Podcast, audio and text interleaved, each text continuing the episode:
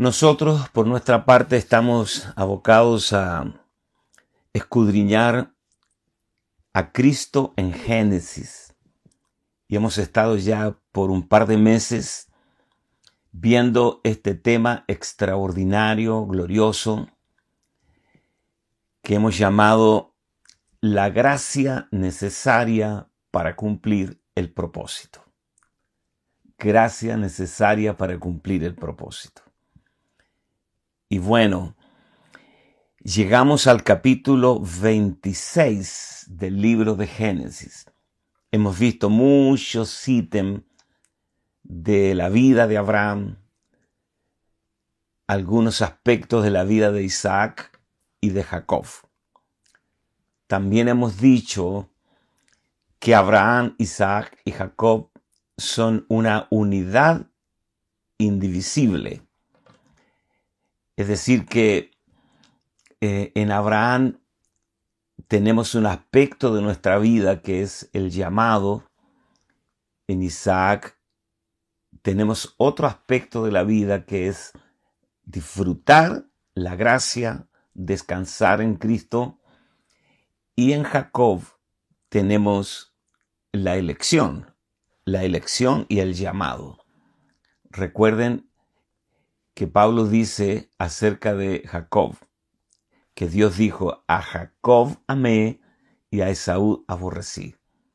Él fue escogido entre su hermano Esaú, los hijos de Abraham que tuvo con Setura, que fueron seis, todos quedaron fuera, pero Jacob fue escogido por Dios para eh, conseguir la simiente. Eso es. Ahora, entramos en el capítulo 26 del libro de Génesis del verso 1 al 35. Se los leo rapidito, pero es muy, muy importante la lectura, porque si no, ¿de qué? ¿De qué estamos hablando? Se trata de, de del texto sagrado, de los principios que están escondidos en estos recipientes humanos, Abraham, Isaac y Jacob, principios divinos.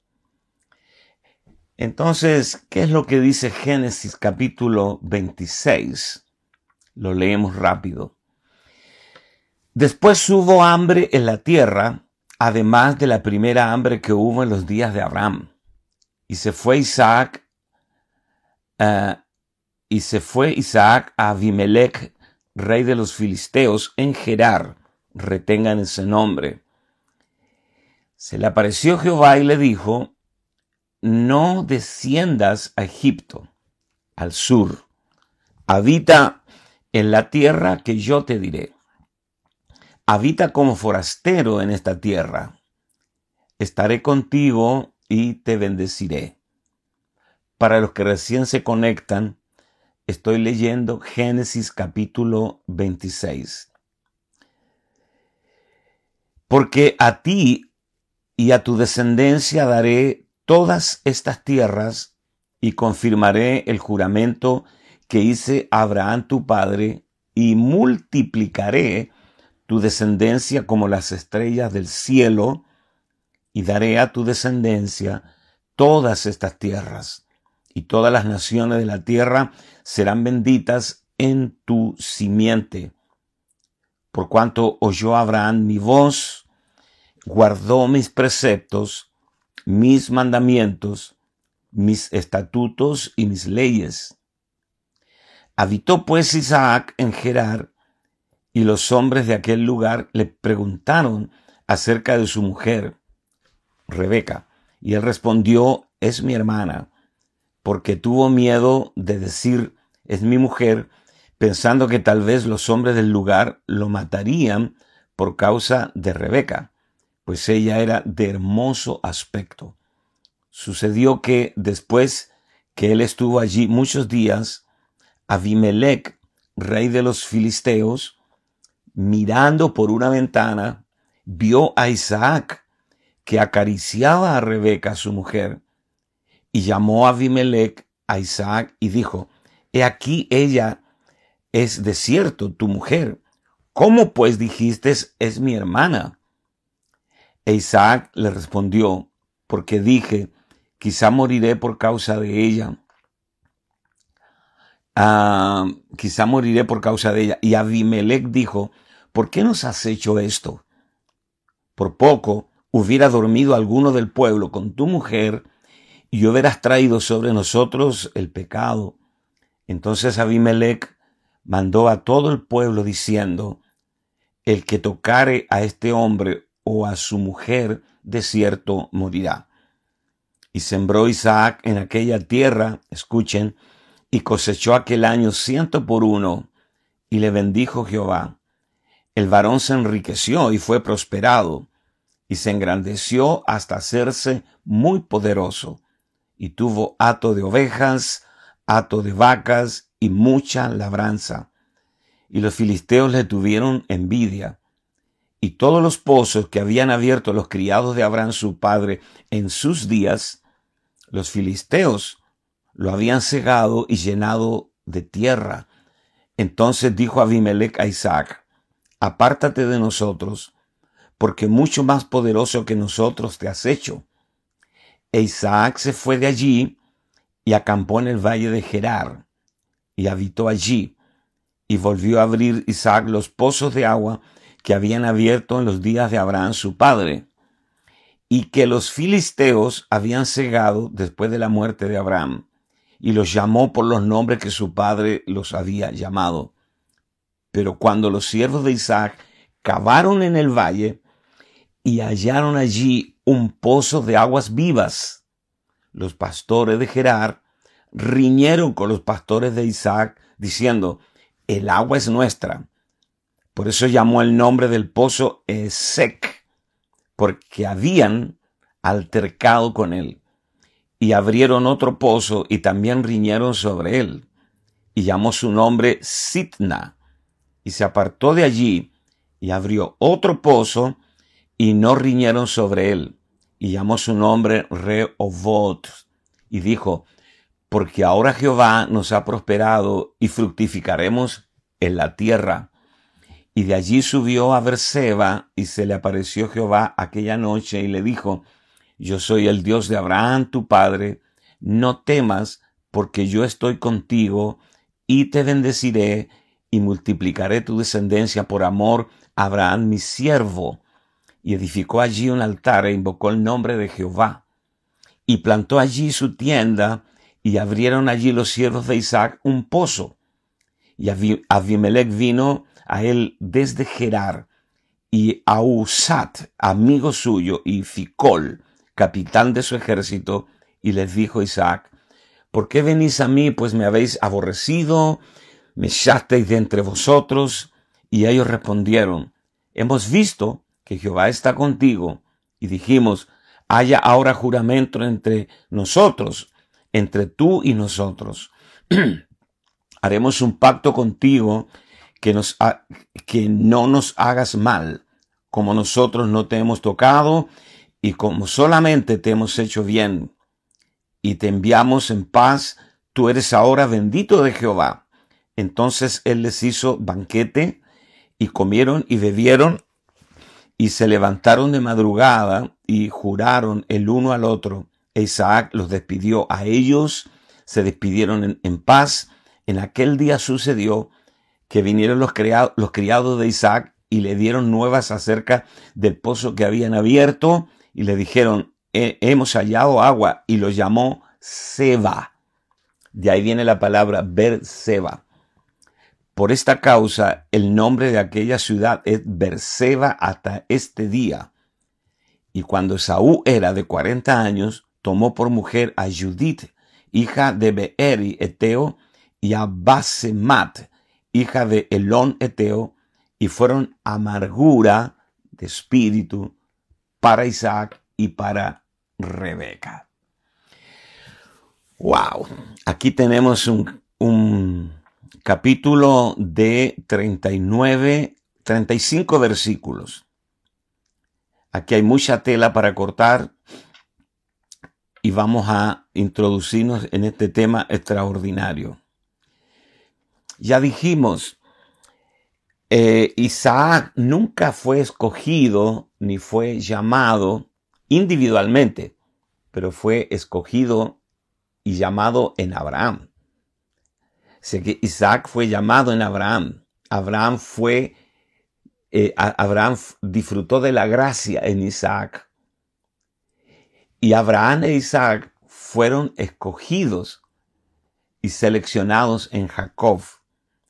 Por eso, eh, aunque fueron tres personas, individualmente hablando, eh, conforman una trilogía, una unidad indivisible en el principio divino.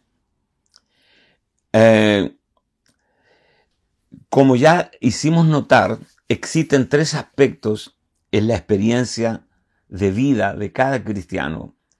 Una experiencia como la de Abraham, una experiencia como la de Isaac y una experiencia como la de Jacob. Eh, vimos el llamado, la gracia, la elección. Y también que vemos ahora en Isaac. En Isaac vemos el descansar y el disfrutar. Aquí vamos a tratar un asunto muy importante y quiero que presten mucha atención porque la clase pasada, el día miércoles, vimos cómo Abraham fue disciplinado por Dios para llevar su ego a la completa aniquilación y cómo para lograr eso Dios lo despojó de todo cuanto él amaba. Eh, su padre murió, él quedó huérfano, luego Dios sacó a Lot, su sobrino, a quien él amaba, de su vida. Más tarde Dios le dijo a Abraham, Eliezer, tu siervo más antiguo, no heredará, lo sacó de la escena. Más tarde Dios le dijo, echa a Ismael de tu casa. Y echó a Ismael y a Agar. Y luego Dios le da un hijo y después se lo pide, lo sacrifica en el monte Moria. Y después que Abraham sacrifica a su hijo, al poco tiempo muere Sara y Abraham queda viudo. ¿Te das cuenta? Toda la vida de Abraham fue una vida de despojos. Pero nuestro llamado, nuestro destino de gloria, no es ser despojados todo el tiempo. Nuestro destino es disfrutar y descansar en Cristo. Él es nuestro descanso y Él es nuestro disfrute. Disculpen que tengo acá un poco de alergia. Él es nuestro disfrute y nuestro descanso. Ah, Jesús dijo hace dos mil años, cuando Él vino a la tierra, dijo, venid a mí todos los que estáis trabajados y cargados, y yo los haré descansar. Llevad mi yugo sobre vosotros y aprended de mí que soy manso y humilde de corazón, y hallaréis descanso para vuestras almas, porque mi yugo es fácil y ligera mi carga. Dios estableció en la ley, en el viejo pacto, el sábado o el sabatón como el descanso. Y también cada 50 años, un año entero de jubileo donde nadie sembraba, nadie trabajaba, un año completo, donde la tierra descansaba, las familias descansaban, las herencias perdidas eran regresadas a sus antiguos dueños, había una condonación de deudas, todo Israel quedaba libre de deuda, los esclavos eran libres, las cárceles eran abiertas, la gente recuperaba su libertad. Ese era el año del jubileo. Y de ahí viene la palabra jubilación. Cuando alguien se jubila, eh, esa palabra viene de jubileo. Ahora, cuando nosotros vemos la vida de Isaac, ¿qué vemos? Vemos que toda su vida fue una vida de descansar y de disfrutar. Toda la herencia, toda la fortuna y las riquezas de Abraham fueron traspasadas a Isaac sin hacer nada. Isaac era el hijito de papá. Imagínate, una herencia. Una herencia, eh, digamos, eh, la produjo alguien. El único mérito de un heredero es haber nacido, pero la fortuna la produjo otro. Eh, y, y Isaac heredó todo, ¿no? También dijimos en la clase pasada que él tuvo un matrimonio heredado, porque le trajeron a Rebeca, la hermosa Rebeca. Él no tuvo ni siquiera la molestia de ir a buscarla, un día se la trajeron hasta la puerta de su tienda. O sea, eso es de disfrutar. Imagínate, Génesis capítulo 24, verso 63. Había salido Isaac a meditar al campo a la hora de la tarde, y alzando sus ojos, miró, y he aquí los camellos que venían. Eh, analiza o medita un poco en la construcción de, este versículo. Génesis 24, 63. Y había salido Isaac a meditar al campo a la hora de la tarde y alzando sus ojos, y aquí los camellos que venían. ¿Pudo Isaac haber meditado en las tardes si no hubiera tenido paz y hubiera sido un hombre descansado? Imposible. Para meditar nosotros debemos estar en paz y debemos estar descansados. Esa, fue la vida de Isaac. Un descanso completo eh, y un disfrute pleno en el Señor, que es realmente nuestro destino. Nuestro destino es descansar y disfrutar a Cristo.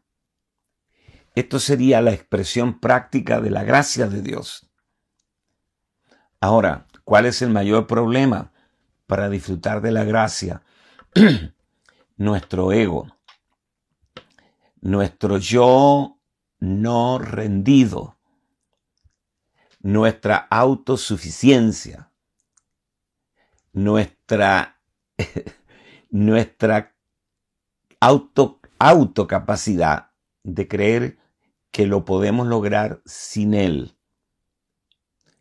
Nosotros somos de verdad como niños. Jesús hace dos mil años tomó a un niño y lo puso en medio de la gente. Un niño que andaba corriendo por allí con los cachetes colorados y la respiración jadeante, como todos los niños, lo tomó y lo puso allí en medio y él dijo algo enteramente increíble. Él dijo, miren a este niño, si ustedes no se vuelven y se hacen como este niño, no entrarán al reino. Esto es fuerte. Estamos valiéndonos de la vida de Isaac, tipo del descanso, el reposo y el disfrute que tenemos de él. Si no te haces y te vuelves como este niño, no puedes disfrutar el reino. Eh, no puedes entrar en el reino. Para disfrutar la superabundancia, todas las bendiciones que ya han sido logradas para nosotros. Cuando Jesús tomó a un niño y lo puso en medio, disculpen que insista en esto, y les dijo, si no se vuelven y se hacen como este niño, no entrarán al reino. Esto fue una acusación, prácticamente una acusación al género humano. Cuando nace un niño, un bebé, los padres se sienten orgullosos y dicen, salió a su padre, hijo de tigre. Y aquí Jesús está tomando al niño y le está diciendo a los padres, no quiero que tu hijo se parezca a ti, sino que tú te parezcas a tu hijo. No quiero que tu hijo pequeño ande estresado, angustiado, abatido, depresivo, como tú. Quiero que tú aprendas de tu hijo.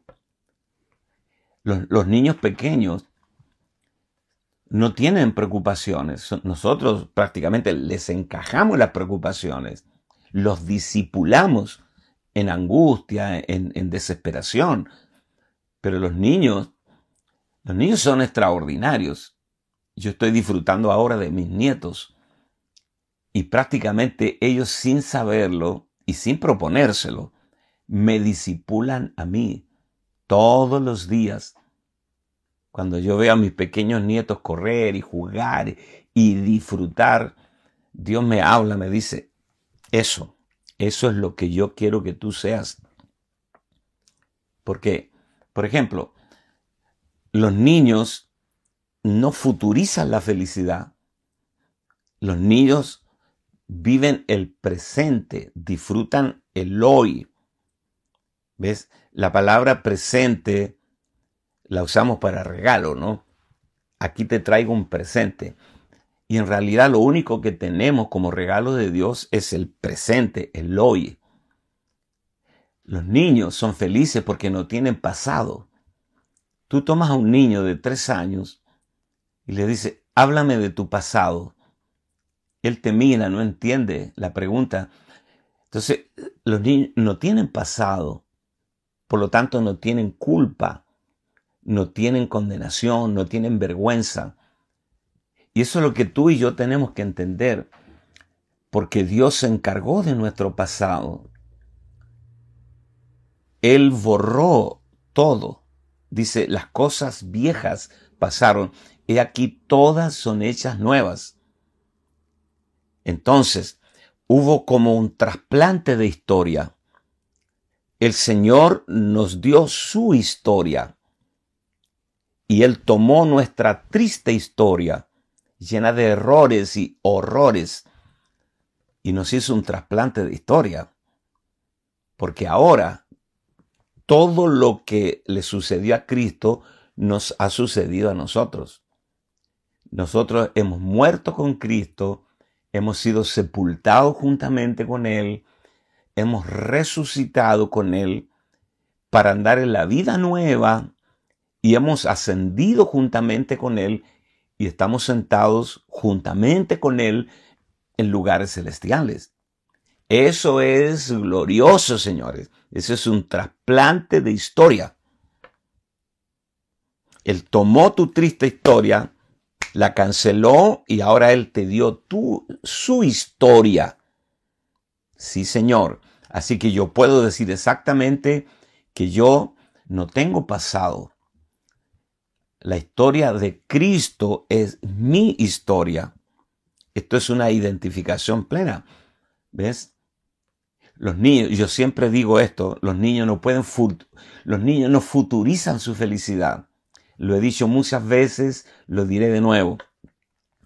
Tú le dices a tu pequeño hijo, ¿qué prefieres? ¿Un helado, un helado hoy? ¿Un ice cream, como se dice en inglés? ¿Un helado hoy? ¿O una bicicleta a fin de año? El niño no, no lo va a pensar dos veces. Él te va a decir, no, no, yo quiero el helado hoy porque él no tiene la capacidad de futurizar. Él vive el presente, el momento. Y ese es el núcleo del mensaje del Sermón del Monte. Vive el hoy, disfruta el hoy, basta al día su propio afán. El pasado es un cajón de cenizas, el futuro aún no ha venido, es un vientre. Lo único que tenemos es el hoy, el momento. Entonces, ¿qué hace el enemigo? Nos secuestra del presente. nos secuestra de nuestro disfrute y nuestro descanso en Cristo. Y esa es la gran trampa en la que caen millones de cristianos. Y yo quiero compartirte eso. Isaac, volvamos al personaje de Isaac. Isaac era una persona muy tranquila. Y a pesar de todo, él nunca buscó peleas, él fue a vivir a Gerar, al sur.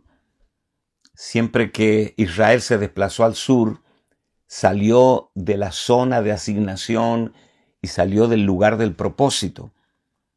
Pero él habitó en Gerar muchos días en la tierra de los filisteos. Y los filisteos lo corrían. Isaac cavaba un pozo y los filisteos se apoderaban del pozo, pero él nunca peleó. Él dijo, bueno, ok, me voy a cavar otro pozo. Y cavaba otro pozo y luego llegaban los filisteos nuevamente, se apropiaban del pozo. Y así fue, por lo menos en tres o cuatro ocasiones. Entonces, eh, un pozo eh, es un, un, pozo es una fuente de provisión, de agua, de vida.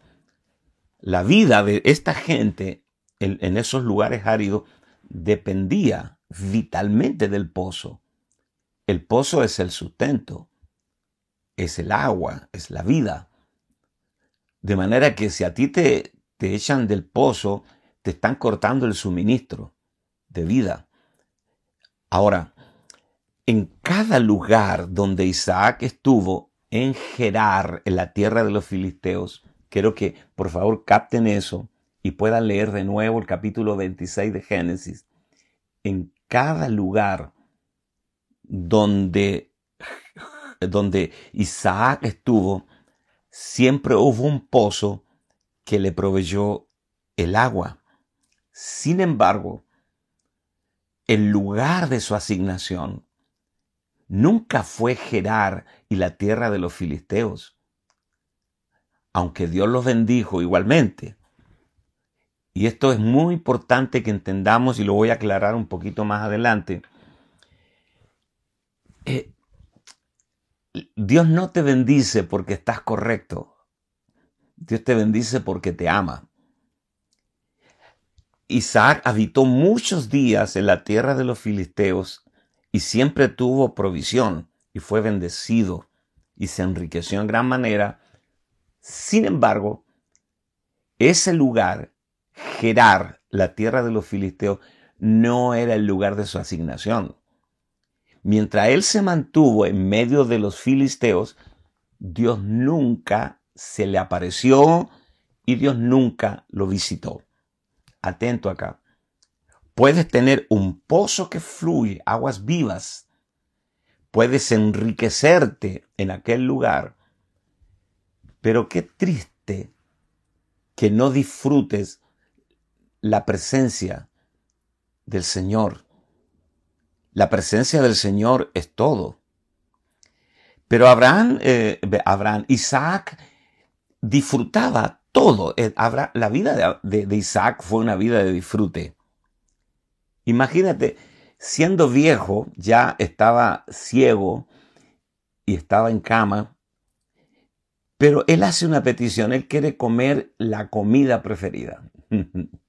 Eh, este Isaac eh, se está muriendo, pero está disfrutando. ¿eh? mira lo que dice Génesis 27, verso 1 al 4. Aconteció que cuando Isaac envejeció y sus ojos se oscurecieron quedando sin vista, llamó a Esaú, su hijo mayor, y le dijo, Hijo mío, y él respondió, heme aquí. Y él le dijo, he aquí, yo ya soy viejo, no sé el día de mi muerte, toma pues ahora tus armas, tu aljaba y tu arco, y sal al campo y tráeme casa, y hazme un guisado como a mí me gusta, y tráemelo y comeré para que yo te bendiga antes que muera. Isaac. Me cae bien Isaac. Él vino a este mundo a disfrutar. Y como te decía hace un rato, nuestro destino es disfrutar. No ser despojados todo el tiempo como Abraham. Nuestro destino es disfrutar y descansar en Dios. Nosotros, si entendemos el reposo, como dice el libro de Hebreos, queda un reposo para el pueblo de Dios. Dice, no sean rebeldes para no entrar en mi reposo. El descanso de Dios. Reposar completamente de nuestras obras, porque el, que ha entrado en su reposo, dice Pablo, ha reposado de sus obras, como Dios de las suyas, porque las de Dios estaban acabadas desde la fundación del mundo.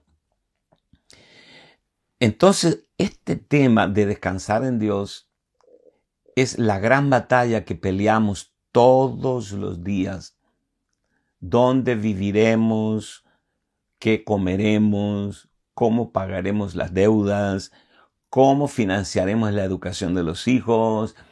¿Cómo vamos a pagar la cuota?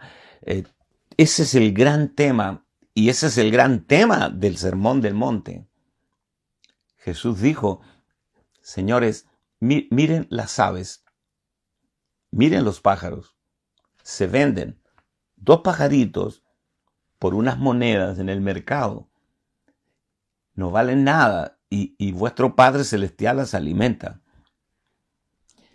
¿No valéis vosotros mucho más que estos pajaritos? Miren los lirios del campo, no trabajan, no hilan. Eh, te dice, mire los lirios del campo, cómo crecen. Mire los lirios del campo, cómo crecen. Y luego menciona dos cosas que no hacen. ¿Cómo crecen? Y luego menciona dos cosas que no hacen. No trabajan ni hilan. Y os digo que ni aun Salomón, con toda su gloria, se vistió como uno de ellos. Escuchen, amados, la simplicidad y la rigurosidad o la radicalidad del sermón del monte. Ese es el llamado a descansar. Y os digo que ni Salomón con toda su gloria se vistió como uno de ellos. Y si la hierba del campo, que hoy es y a la tarde es cortada y echada al horno, Dios la viste así. Escucha, no hará mucho más con vosotros, hombres de poca fe. Wow. Aquí hay algo importante y no me lo puedo saltar.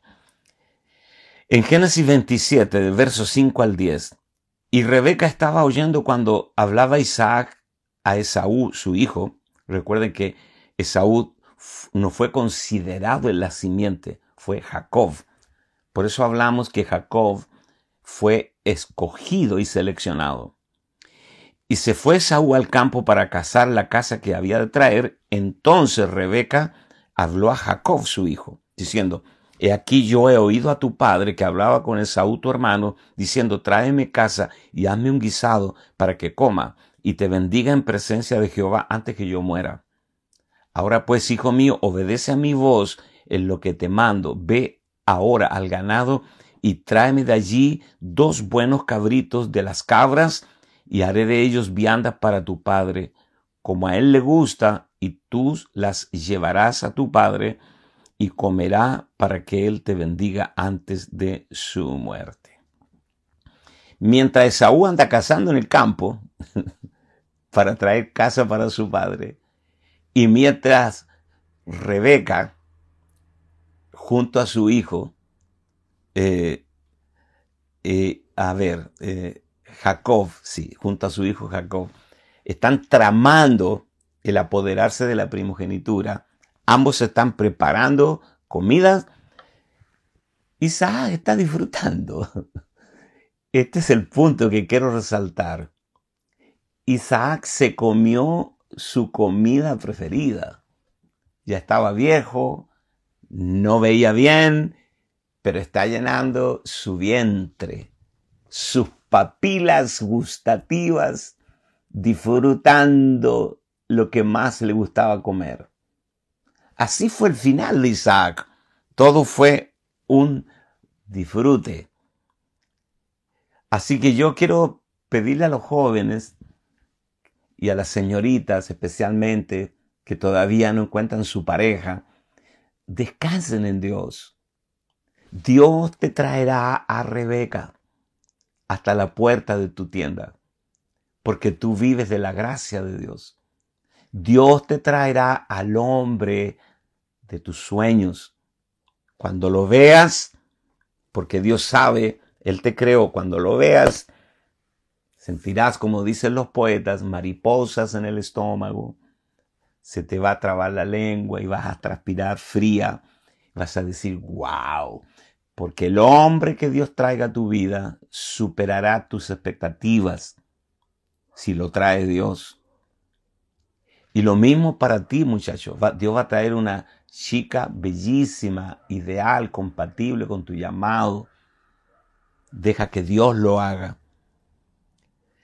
Eh, yo puedo testificar que frecuentemente mi esfuerzo ha impedido que Dios obre en mi vida, mi esfuerzo ha impedido que yo disfrute de Él.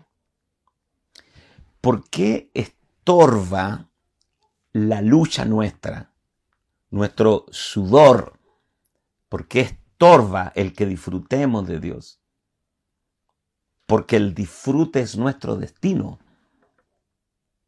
Si lo haces tú, Dios no necesita hacerlo. Si descansas en Él, Dios obrará. Y dice Pablo que Él es poderoso. E-, ese punto no lo vamos a discutir, sería una necedad. Dios es poderoso para darnos mucho más abundantemente de lo que pedimos o entendemos.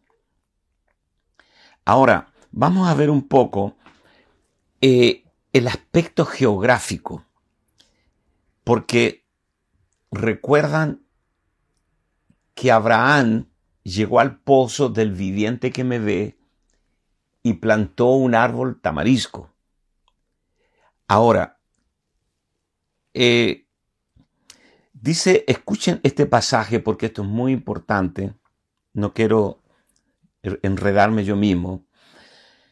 Eh, Isaac vivió un buen rato en el pozo del viviente que me ve. Fíjate el nombre, el viviente que me ve. O sea, para muchos es suficiente solo que Dios los vea, ¿no? Pero ese no era el lugar donde Isaac debía estar. Isaac debía estar en Berseba, en Hebrón, el lugar de la comunión y del reposo. Pero el pozo del viviente que me ve fue el lugar donde prácticamente acampó por primera vez Agar. Cuando se Agar se había ido de la casa, la madre de Ismael, porque se peleó con Sara. Y el ángel del Señor le apareció y le dijo, regresa a tu ama, a tu señora, y ponte sumisa. Y ahí Dios le proveyó agua en el pozo del viviente que me ve. Agar se había ido de Sara, se apartó. Se apartó de la gracia, porque Sara es la gracia. Se separó de la gracia, se peleó con la gracia, con Sara, y donde terminó en el pozo del viviente que me ve. Así que, aun cuando estaba fuera de la gracia, todavía Dios le proveía agua del pozo del viviente que me ve. Así que esta es una estación muy básica, el pozo del viviente que me ve. Es el lugar donde nosotros no estamos en el propósito, pero igual Dios nos provee. Génesis 24, versos 62, 63. Y venía Isaac venía Isaac del pozo del viviente que me ve, porque él habitaba en el Negev, ¿ve? En el Negev, en Gerar. Y había salido Isaac a meditar al campo a la hora de la tarde, y alzando los ojos miró he aquí los camellos que venían. Este es el cuadro. Lo voy a desarrollar un poquito más adelante. Abraham venía del pozo del viviente que me ve. Él no vivía allí ahora. Y cuando sale del pozo del viviente que me ve, aparece su esposa, montada sobre lomos de camello junto a Eliezer, que venían llegando. Que si no abandona el pozo del viviente que me ve, nunca se hubiera encontrado con su esposa Rebeca. En Génesis 25:11 dice, y sucedió después de muerto Abraham que Dios bendijo a Isaac, su hijo, y habitó Isaac junto al pozo del viviente que me ve. Entonces, en el pozo del viviente que me ve, Dios nos visita y, y se nos revela. Pero no es el lugar donde Dios quiere que tú estés.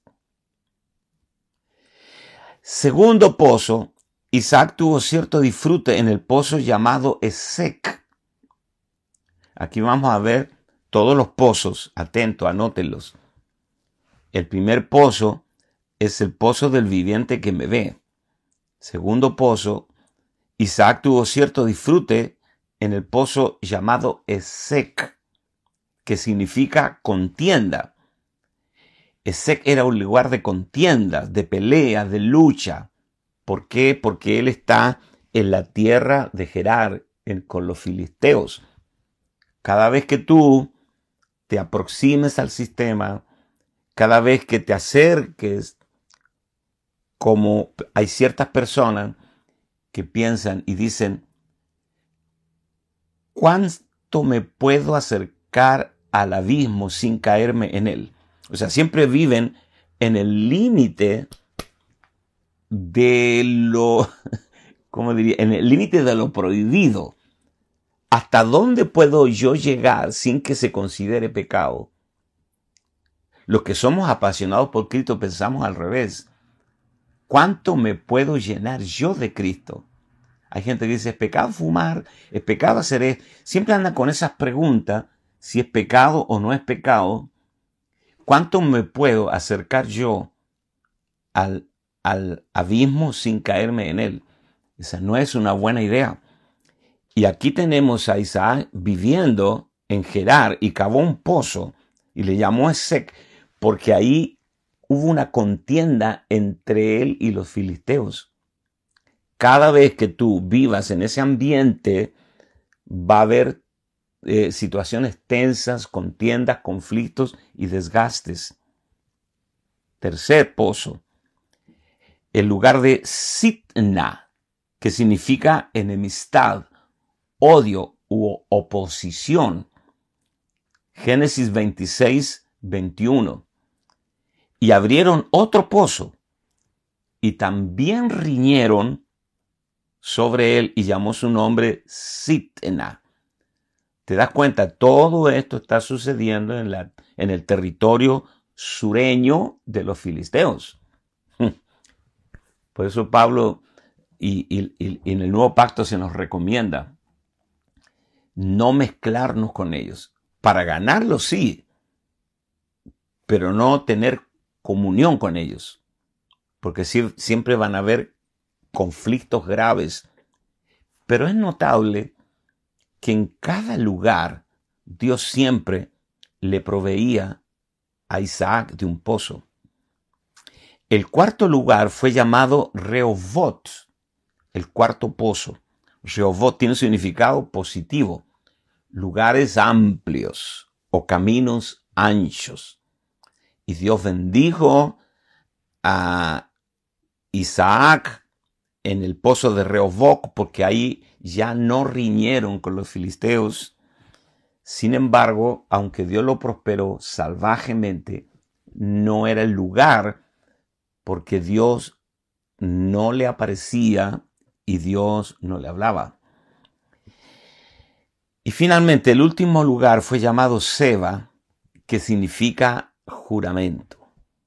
Este es el pozo de, que da nombre a Berseba, donde Dios tenía comunión con Abraham y luego con Isaac en Hebrón, Berseba de Hebrón. Capítulo 26, verso 22 al 33. Dice, y se apartó de allí y abrió otro pozo y no riñeron sobre él. Y llamó su nombre Rehobot y dijo, porque ahora eh, Jehová nos ha prosperado y fructificaremos en la tierra. Y de allí subió a Berseba y se le apareció Jehová aquella noche. Wow. Apenas abandonó Rehoboc y subió a Berseba, Dios se le aparece. Es el lugar de la comunión.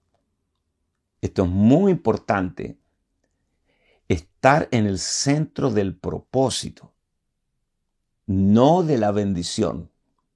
Dios privilegia, escucha esto, Dios privilegia propósito por encima de bendición. Israel, Israel estaba bendecidísimo en Egipto, perdón, en el desierto. Tenían la nube de gloria, tenían la llama de fuego, tenían a un predicador como Moisés que era poderoso en palabras y en obras, tenían a Aarón, tenían a María, ministro de alabanza, tenían la ropa, nunca se enfermaron. Dice la escritura, no hubo entre ellos enfermos. Tenían el maná, tenían el agua de la roca, tenían todo. El problema es que no estaban yendo a ningún lado y esta generación no entró en la tierra. Es muy importante notar esto, ni siquiera Moisés, bendecido sin propósito. ¡Wow!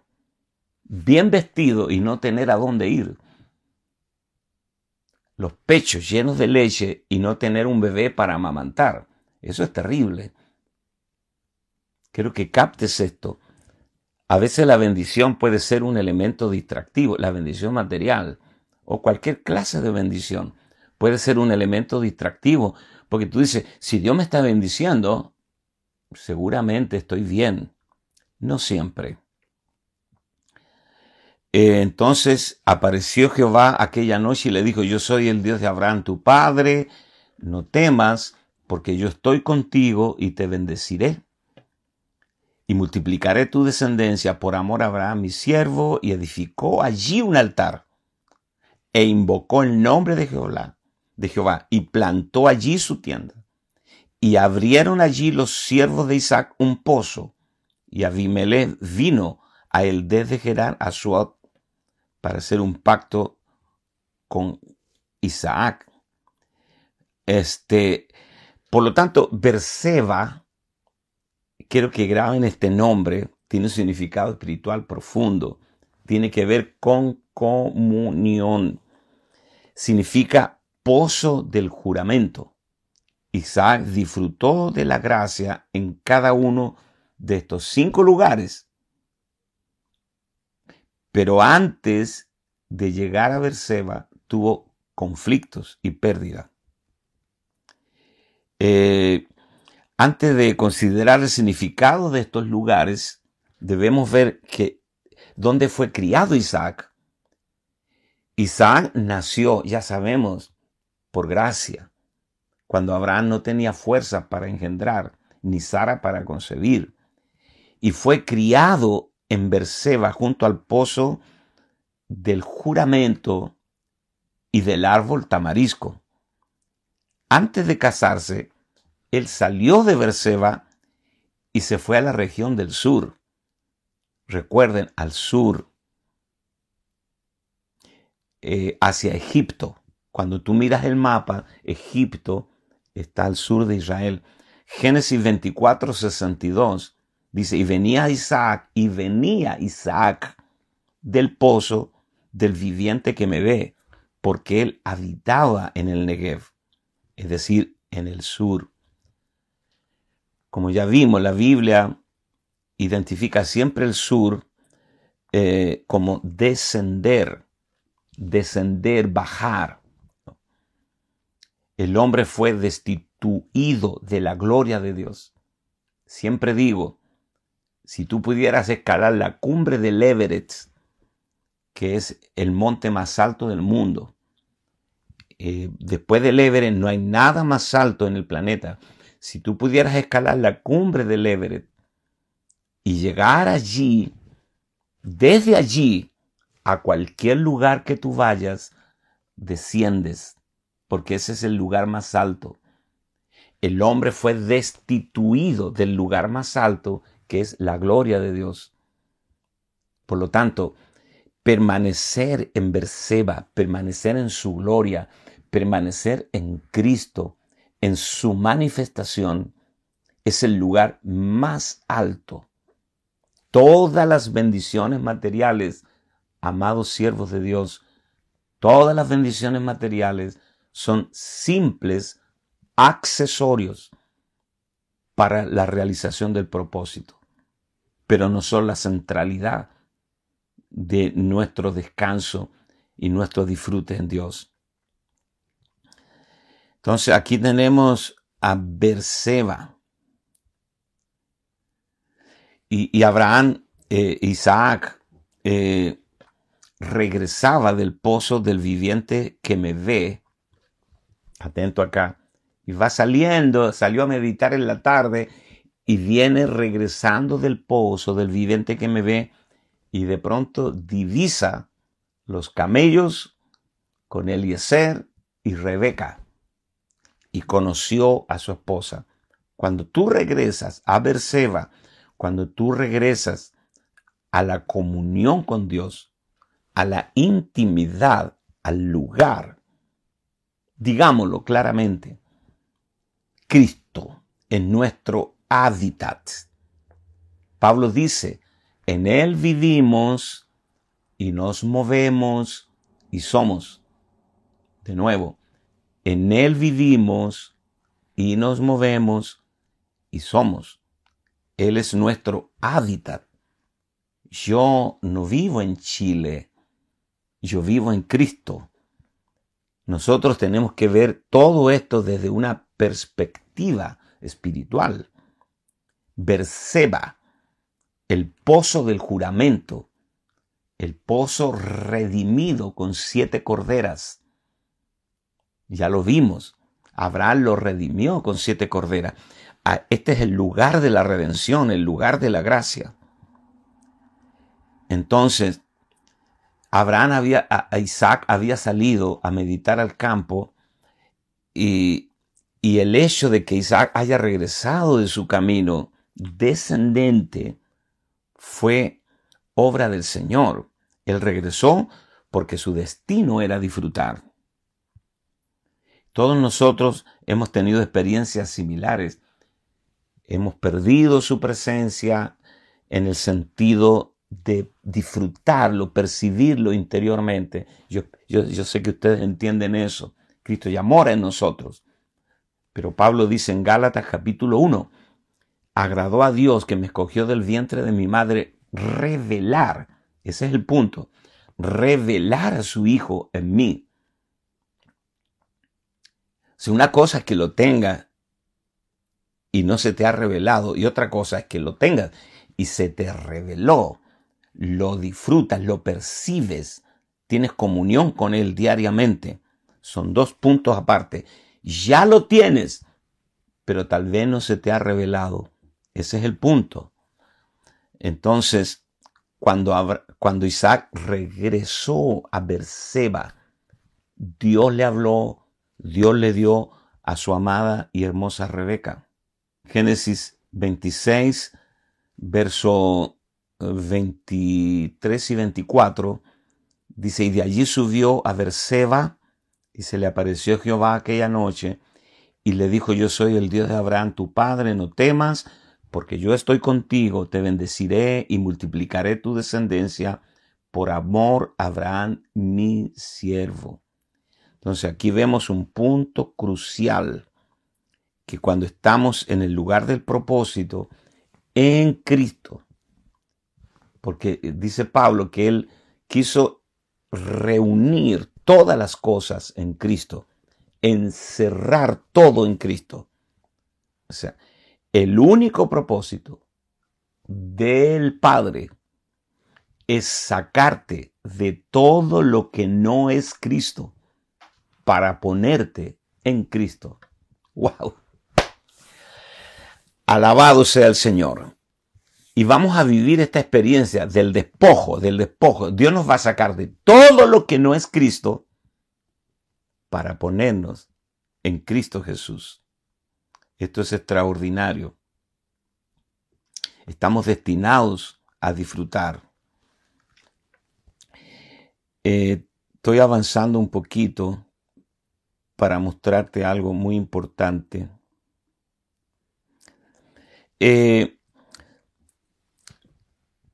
Isaac pudo heredar la promesa y llevar una vida que fuera un testimonio para que se cumpliera el propósito de Dios solamente en Berseba, solo allí en el pozo del juramento.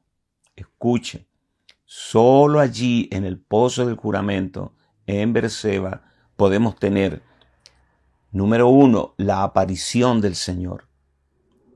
Número dos, heredar la promesa. Número tres, edificar un altar. Allí Isaac edificó un altar. Y número cuatro, invocó el nombre del Señor. Nuevamente, invocar. Todo aquel que invocar el nombre del Señor será salvo. Número cinco, plantar una tienda como testimonio. Y finalmente, solo allí en Berseba podemos cumplir el propósito eterno de Dios. Te repito, las seis experiencias determinantes en Berseba, en la comunión con Dios, la aparición del Señor, heredar la promesa, edificar un altar, invocar el nombre del Señor, plantar una tienda como testimonio y cumplir el propósito eterno de Dios. Ahí consiguió a su esposa y todo lo demás. Ahora, es interesante que podamos entender algo. Isaac estaba casado por 20 años con Rebeca. Pero Rebeca era estéril, hermosa, bellísima, la mujer de sus sueños, pero estéril. En Génesis 25, versos 20, 21 y 26, dice, y era Isaac de 40 años cuando tomó por mujer a Rebeca, hija de Betuel arameo de Padam Aram, hermana de Labán amareo, arameo, y oró y oró Isaac a Jehová por su mujer que era estéril. Y lo aceptó Jehová y concibió Rebeca su mujer. Después salió su hermano, trabado su mano del calcañar de Saúl, y fue llamado su nombre Jacob. Y era Isaac de edad de 60 años cuando ella lo dio a luz. O sea, tenía 60 años, se casó a los 40 y a los 60 transcurrieron 20 largos años sin tener hijos. Ahora, ¿puede Dios cumplir el propósito sin tener la simiente? Porque el plan de Dios al, escoger a Isaac era producir la simiente. Pablo lo dice en Gálatas. Y, la simiente es Cristo. Si soy, si soy de Cristo, ciertamente linaje de Abraham sois y herederos según la promesa. Y dice que Dios le hizo la promesa a Abraham y a tu simiente individual, no a tus, sino a tu simiente, eh, porque era la simiente, Cristo. ¿Cómo podía venir Cristo si no, si, si Rebeca era estéril? Porque de Jacob vino la simiente santa. Vino Cristo, porque a Jacob se le llamó Israel y de ahí vino el pueblo de Israel. Y aquí tenemos a una Rebeca por 20 años estéril y un día se levantó Isaac y dijo, vaya, mi esposa es estéril, voy a orar para que Dios nos dé hijos. La necesidad de tener hijos de Isaac era la necesidad de Dios. Muchas veces cuando nosotros estamos orando por nuestras necesidades, en realidad estamos orando por las necesidades de Dios. Esto es un misterio muy profundo. Isaac y Rebeca querían un hijo, Dios les da gemelos y Jacob es escogido para perpetuar la simiente. Entonces, cuando llega, dame unos minutos y termino, sé que me pasé de la hora, cuando, cuando cuando nuestras necesidades llegan a ser las mismas necesidades de Dios, estamos orando en el propósito. Estas oraciones son poderosísimas. Eh, de Jacob procedió Cristo, quien produjo la iglesia, el reino y la nueva Jerusalén. Y Dios bendijo a Jacob y lo hizo enormemente rico. Vamos a llegar hasta aquí. Él regresó a Berseba y habitó allí y Dios bendijo su vida. Alabado sea el Señor. Padre, te damos gracias por tu bendición, por tu llamado, por bendecirnos. Gracias por todo lo que tú nos has dado en esta mañana. Yo bendigo a cada persona que tengan un día extraordinario lleno de bendiciones en el nombre de Jesús. Amén y amén. Nos vemos el lunes. Bendiciones.